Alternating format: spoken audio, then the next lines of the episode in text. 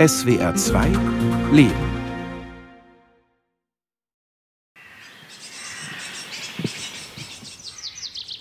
Auf einem Höhenzug im nordbadischen Rhein-Neckar-Kreis erstreckt sich malerisch ein uralter Wald, umgeben von den Dörfern Meckesheim, Mönchzell, Lobenfeld, Wiesenbach und Mauer.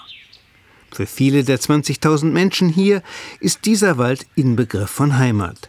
Schon ihre Eltern und Großeltern sind hier inmitten hundertjähriger Buchen, Eichen und Lärchen spazieren gegangen, haben Alltagstrubel vergessen, haben den Kindern Rehe gezeigt, moosbewachsenes Totholz, verwitterte Wegsteine aus dem 18. Jahrhundert. Am Abend ruft bis heute der Uhu, und wer sich auf dem Heimweg noch einmal umdreht, sieht mit viel Glück hinter hochragenden Bäumen den Vollmond auftauchen. Ja, die Menschen brauchen Naherholungsgebiete, sagen Politiker, Forst- und Gemeindeverwalter in Baden-Württemberg. Tiere und Pflanzen brauchen Schutzräume. Aber der Wald, der ohnehin forstwirtschaftlich genutzt wird, müsse auch helfen, das Klima zu schützen. Und dies nicht nur als Kohlenstoffspeicher, sondern auch als Standort für 250 Meter hohe Windkraftwerke. Der Gemeinde Meckesheim gehört der größte Teil des Waldes auf dem Salzberg, wie ihn manche nennen, oder des Brüchelwaldes, wie er bei anderen heißt. Platz für sechs Windräder gebe es hier, haben sich Bürgermeister Mike Brandt und der Gemeinderat gesagt. Und der Energiekonzern RWE hat 1,5 Millionen Euro Pacht jährlich geboten. Im gesamten Haushalt habe ich die Gemeinde jedes Jahr etwa eine Million Spielraum für Investitionen, ohne Schulden äh, aufnehmen zu müssen, ohne Fördermittel zu generieren. Und jetzt ist es etwa so, als hätten sie auf einmal das doppelte Gehalt. Aber auch sechs riesige Türme im Wald, die dessen Charakter drastisch verändern dürften. Als Demokrat, sagt der Bürgermeister, hat er deshalb einen Bürgerentscheid angesetzt. Am 23. Juli werden die Meckesheimer über das Projekt abstimmen. Ein Projekt, das zunehmend kontrovers diskutiert wird. Bei einer Waldbegehung etwa sagt ein Meckesheimer Bürger dem grünen Landtagsabgeordneten Hermino Katzenstein, er habe Angst um den Wald, den er seit seiner Kindheit liebe. Der Wald wird halt zerfurcht durch die Wege, durch die Infrastruktur, für die Leitungen. Ja. 40 Tonner müssen hier hinfahren. Also ein Fundament hat etwa 1000 Kubikmeter Beton, das sind 3000 Tonnen. Und die, wo sich mit Wald auskennen, die sagen halt, wenn so ein Stück mitten im Wald von 100 mal 100 Meter gerodet wird, gibt es Hitzeinseln und die randständigen Bäume, die leiden dann runter. Ja. Also ich sehe das sehr problematisch. Hier ist viel los im Wald, viele Leute gehen hier spazieren und wenn sich hier die Windräder drehen, dann war es das mit der Erholung. Man solle doch nicht übertreiben, antwortet der Abgeordnete. Es ist natürlich bedauerlich, wenn alte Bäume fallen, aber Baden-Württemberg ist ein hochindustrialisiertes Land. Wir haben sehr viel Industrie hier, die auf Strom angewiesen ist. Wir werden immer Strom importieren müssen, aber trotzdem müssen auch wir als Land Baden-Württemberg unseren Beitrag dazu leisten, dass wir bis 2040 netto klimaneutral sind. Tatsächlich hat Baden-Württemberg großen Nachholbedarf bei erneuerbarer Energie. 760 Windräder gibt es erst im Ländle. Ab 2024 sollen jährlich mindestens 100 hinzukommen. Und bis Ende 2025 will Stuttgart 1,8 Prozent der Landesfläche für Windkraftwerke ausweisen. Der Bau solcher Anlagen liegt laut Gesetz neuerdings im überragenden öffentlichen Interesse und dient der öffentlichen Sicherheit. Wälder sowieso, aber auch Flora, Fauna, Habitat, FFH-Gebiete dürfen nach einer Umweltschutzrichtlinie der EU bestückt werden. Das Prozessieren dagegen ist nahezu aussichtslos geworden. Geradezu brachial setzte denn auch das Landesunternehmen Forst BW den Bau von Windrädern im Staatswald durch, berichtet Meckesheims Bürgermeister Mike Brandt. In der Nachbargemeinde Dielheim zum Beispiel würden demnächst ein Dutzend Windräder errichtet und die Verwaltung erfuhr davon nur dadurch, dass der Bürgermeister einen Anruf bekam von Voss BW aus Tübingen. Lieber Bürgermeister, nur dass Sie wissen, in zwei Tagen beginnen wir mit der Ausschreibung. Also weder Informationsveranstaltungen noch jegliche Form von Transparenz noch eine Wertabschöpfung vor Ort ist möglich, mal abgesehen von dieser EEG-Umlage, was ja dann doch überschaubar ist. Und da war mir klar, sowas möchte ich hier in Meckesheim nicht. Wenn Windräder kommen, dann mit maximaler Transparenz, maximaler Bürgerbeteiligung und aber auch mit maximaler Abschöpfung. 1,5 Millionen Euro Pacht pro Jahr für sechs Windräder soll Meckesheim bekommen. Macht 37,5 Millionen bei einer Laufzeit von 25 Jahren. Viel Geld für eine Gemeinde mit 5000 Einwohnern, viel Geld für verbesserte Kinderbetreuung, Gebäudesanierung, Sportanlagen. Hinzu kommen ein Strompreis unter dem Grundversorgertarif für Meckesheimer Bürger und ein kleines Kontingent an sogenannten Sparbriefen, Windradanteilen mit hohen Zinsen. Es bleibt eine Tatsache, die der Bürgermeister eher gelassen sieht. Auch wenn Meckesheim sechs Windräder im Gemeindewald errichtet, können Forst BW, kirchliche und private Landeigentümer sowie die Nachbargemeinden durchaus weitere Kraftwerke dazustellen. In Heidelberg treffe ich Dieter Teufel, Leiter des renommierten Umwelt- und Prognoseinstituts UPI, das eng mit der Universität kooperiert. Das UPI hat in einer Studie untersucht, wie sich der Bau von Windkraftanlagen im Wald auswirkt und welche Alternativen es gibt. Ökologisch durchaus wertvoll sei der Meckesheimer Brüchelwald, sagt der Biologe Teufel. Es gebe dort bis zu 150 Jahre alte Buchen, Eichen und Lärchen, seltene Elsbeerenbäume, viele 30-jährige Laubbäume, gepflanzt nach dem Orkan Wiebke, der in der Nacht vom 28. Februar auf den 1. März 1990 wütete.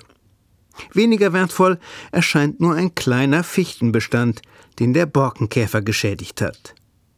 Wie, Herr Dr. Teufel, frage ich, wirkt sich in einem solchen Wald der Bau von sechs Windkraftanlagen aus? So ein Windkraftwerk hat eine Höhe von 250 Meter. Allein die Fläche, wo es steht, und wo der Kranaufbau und die Betriebsfläche ist, das sind rund 7000 Quadratmeter pro Windkraftwerk.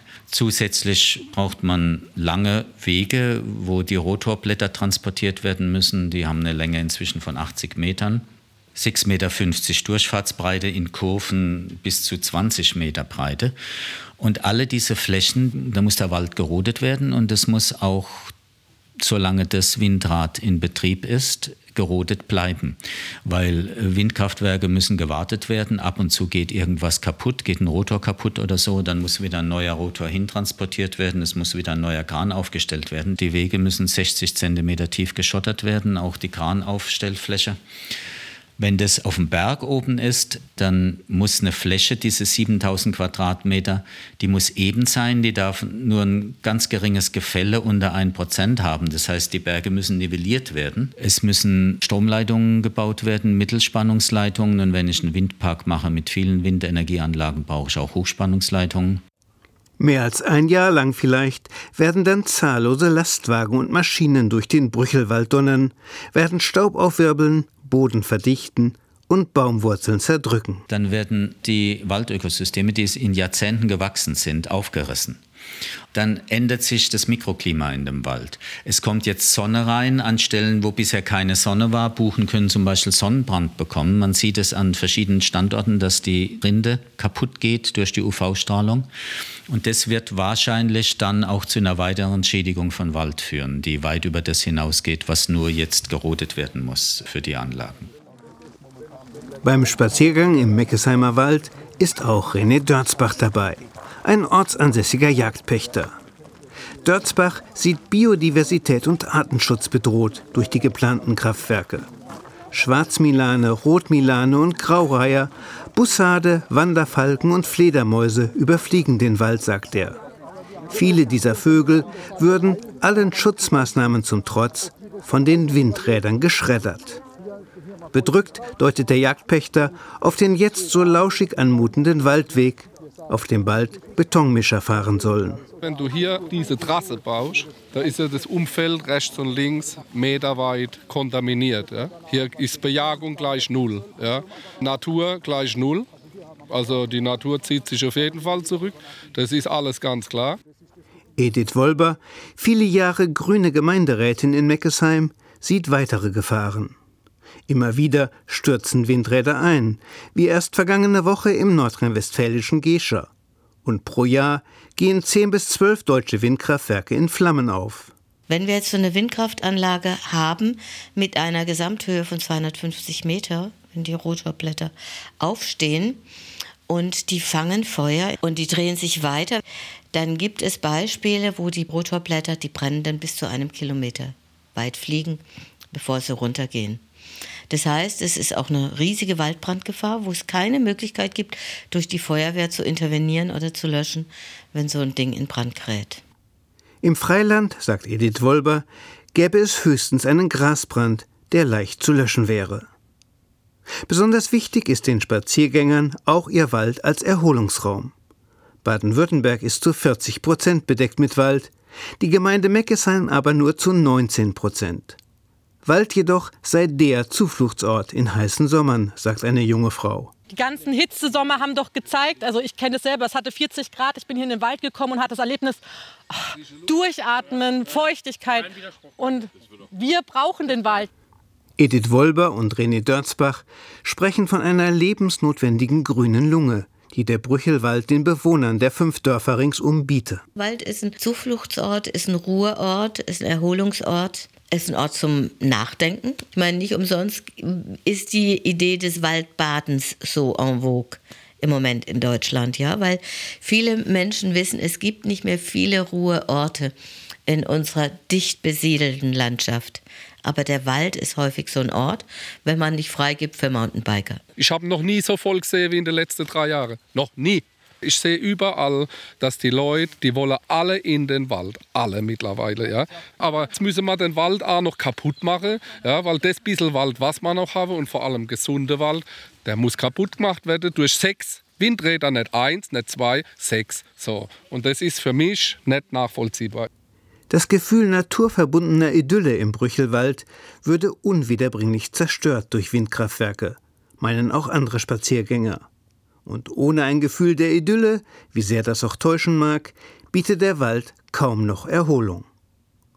Edith Wolber und andere Kritiker des Windkraftprojekts haben eine Bürgerinitiative gegründet. Unter dem Motto Pro Wald, pro Wind wollen sie die Meckesheimer aufklären. Dazu besucht Wolber auch ihre Nachbarn.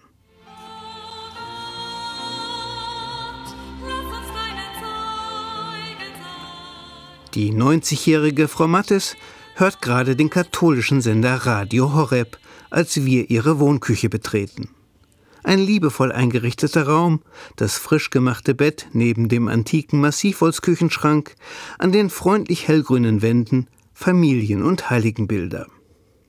Der Wald, ja, der Wald, sagt Frau Mattes. Da sei sie bis zu ihrem Schlaganfall vor zwei Jahren so gern spazieren gegangen. Und noch mit mehr als 80 Jahren habe sie im Kirchenchor gesungen. Lieder auch über den Wald. Es rauscht der Wald, die Lerche singt, ein Jubellied zu Gott empor. Ein Glöcklein, das so lieblich klingt, ertönet sanft an unser Ohr. Es klingt so hell, es klingt so traut, es ruft der reinsten Gottesbraut. Ave Maria, Ave Maria. Natürlich hat Frau Mattes von den Windrädern gehört die sollen die Natur lassen, wie sie ist. Und das ist ganz wichtig. Und nicht alles betonieren und alles zuschmieren mit, mit Früher ist man auf, auf jedes Gräsel, wo gewachsen ist, froh gewesen. Ja, und wie ist es mit dem Wald? Ah, den brauchen wir auch. Ah, die Bäume brauchen wir doch. Sagt und drückt mir ein Klimasonderheft des Konradsblattes in die Hand. Da ist das drin von Freiburg. Können Sie sich das mal angucken? Und was würde der Herrgott sagen, wenn der jetzt hören würde, dass da oben im Meckesheimer Wald, dass da jetzt Windräder kommen und dass da betoniert wird? Die, die das sagen, die Spinne. Ist ja nicht mehr normal, so ist, ist die Menschheit. So, weil die Natur kaputt macht, soll ich da. Zurück noch einmal zum Spaziergang im Brüchelwald, wo der grüne Landtagsabgeordnete Hermino Katzenstein diplomatisch den Bau von Windkraftanlagen auch im Wald verteidigt. Natürlich ist es eine Einschränkung des reinen Erholungsgebietes, aber wir müssen halt einfach sehen, wir kommen mit der Energiewende nicht genug voran. Wir rennen weiter mit sehenden Auges in die Klimakatastrophe rein und in diesem Fall bin ich dafür, hat der Ausbau der erneuerbaren Energien Vorrang vor dem Erholungswert. Man müsse den Tatsachen ins Auge sehen, wendet sich Katzenstein an Jagdpächter Dörzbach. Im Rhein-Neckar-Kreis dem bevölkerungsreichsten Landkreis in Baden-Württemberg mit 550.000 Einwohnerinnen, dreht sich noch kein einziges Windrad. Noch kein einziges. Es redet kein Mensch was gegen irgendein Windrad. Kein Mensch sagt hier irgendwas gegen Windrad. Keiner. Aber es geht darum, dass es hier in diesem Wald einfach nicht stattfinden kann. Punkt. Darum geht's. Wegen der Natur. Ja? Und Öko ist Natur. Sorry. Also wenn ich kein Grüner bin, der Bäume schützt, dann bin ich kein Grüner. Punkt. Windräder im Wald, nein. Windräder im Offenland, ja. Und gern auch in Meckesheim sagen etliche der Spaziergänger. Im Heidelberger Umwelt- und Prognoseinstitut frage ich Dieter Teufel, brauchen wir denn unbedingt Windkraftwerke im Wald? Müssen wir die damit einhergehenden Schäden schlicht in Kauf nehmen? Nein, sagt Teufel. Die politische Entscheidung, Windräder in Baden-Württemberg vorwiegend auf bewaldeten Anhöhen zu bauen, beruhe auf wissenschaftlich falschen Annahmen. Das mit so das erste, was uns sehr erstaunt hat, war, dass die Grundlage für die Entscheidung, wo man Windkraftwerke baut, mehrere systematische Fehler enthält. Das ist der Windatlas des Landes Baden-Württemberg, der an sich relativ gut ist, der sehr detailliert die Windgeschwindigkeiten, die Winderträge ausrechnet. Aber der hat zum Beispiel den systematischen Fehler, dass er auf den Höhen oben den Windertrag deutlich überschätzt. Ein Fehler, den das UPI in seiner online verfügbaren Studie detailliert dokumentiert. Dieter Teufel verweist zudem auf eine Untersuchung der Bundesregierung. Das Bundesamt für Naturschutz hat die letzten drei Jahre eine sehr große Studie gemacht, wo sie geschaut haben, wo kann man Windkraftwerke bauen in Deutschland mit möglichst geringen ökologischen Schäden. Und das Ergebnis waren 23.000 Standorte, die raumverträglich sind, wo praktisch keine ökologischen Schäden entstehen würden, wenn man dort Windkraftwerke baut. Alle Standorte sind außerhalb von Wald und von Schutzgebieten. 23.000 Standorte, an denen man vermutlich jene Windkraftkapazität von 1200 Terawattstunden schaffen könnte, die Deutschland bis Ende der 30er Jahre aufbauen will.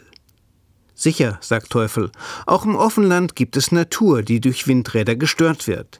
Dort jagen Milane, dort leben Mäuse und anderes Kleingetier, aber auf landwirtschaftlichen Flächen, da steht ein Turm. Manche sagen, es ist nicht schön, ein Windrad. Ich finde ein Windrad schön, wenn sich das langsam dreht. Aber wenn man das auf einer Fläche macht, wo kein Wald ist, wo Landwirtschaft ist, oder wenn ich es entlang von Autobahnen mache, ist der ökologische Eingriff um Größenordnungen kleiner. Eine Argumentation, der inzwischen etliche Bundesländer folgen. Wir hatten eine ähnliche Diskussion wie jetzt in Baden-Württemberg in den letzten ein, zwei Jahren, vor etwa einem Jahrzehnt in Rheinland-Pfalz.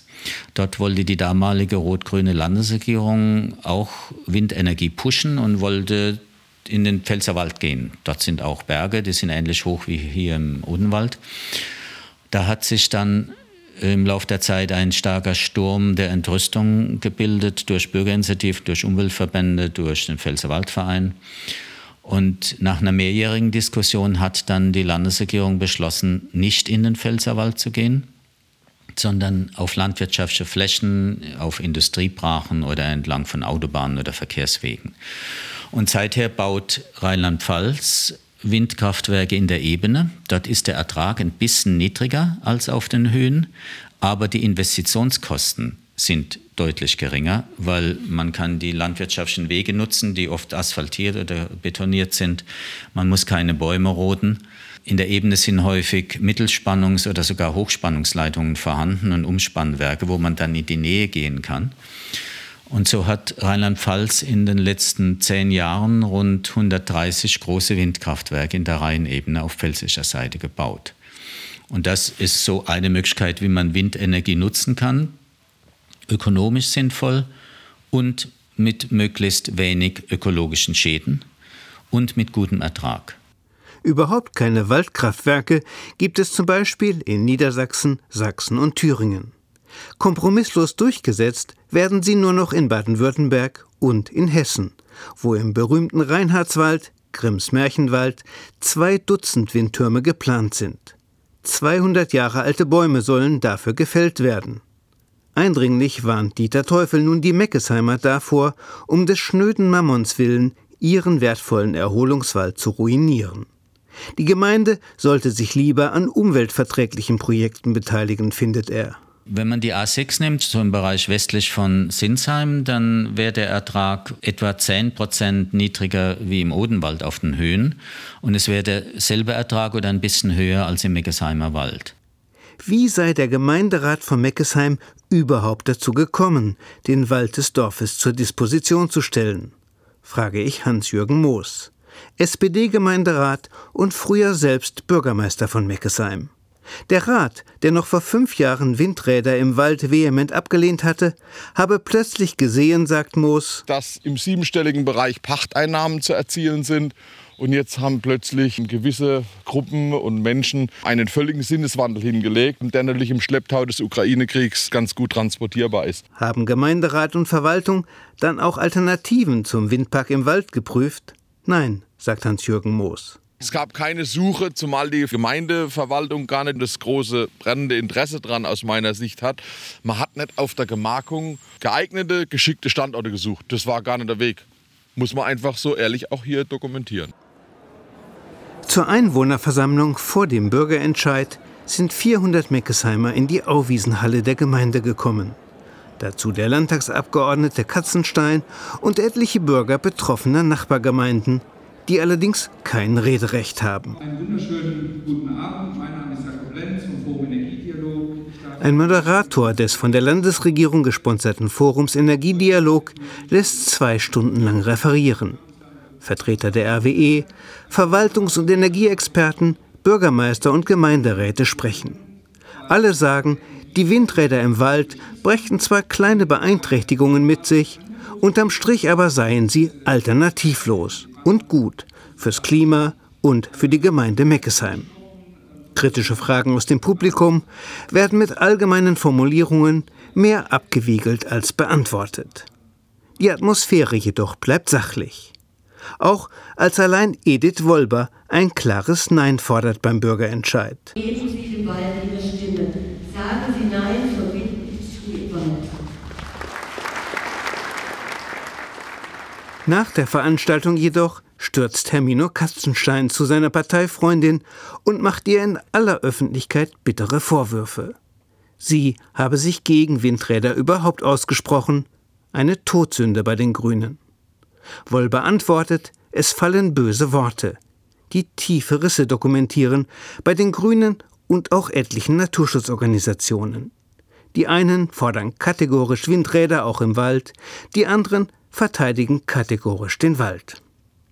Und so dokumentiert der Streit um ein kleines Wäldchen in Nordbaden ein grundlegendes Dilemma. Der Schutz von Umwelt, Klima und menschlicher Lebensqualität kann Umwelt, Klima und menschliche Lebensqualität auch schädigen. Und den Schaden oder potenziellen Schaden zu gewichten ist schwierig, weil Maßstab oft höchst persönliche Präferenzen sind. Viele Meckesheimer dürften lange grübeln, bevor sie am 23. Juli abstimmen über die Zukunft ihres Gemeindewaldes.